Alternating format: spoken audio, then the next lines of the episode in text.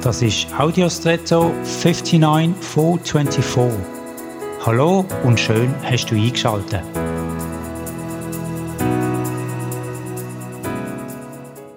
Ein Helm schützt den Kopf beim Aufprall nach einem Unfall. Soweit ich das erkennen kann, schützt er den Kopfumfang gegen Schläge und beim Aufprall auf einen harten Untergrund. Der Helm hat aber auch eine Schwachstelle, dort wo das Visier ist, also dort wo der Helmträger rausschaut.